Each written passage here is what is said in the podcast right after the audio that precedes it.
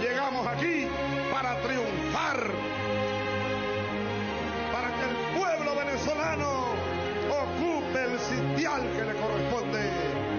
para que la patria venezolana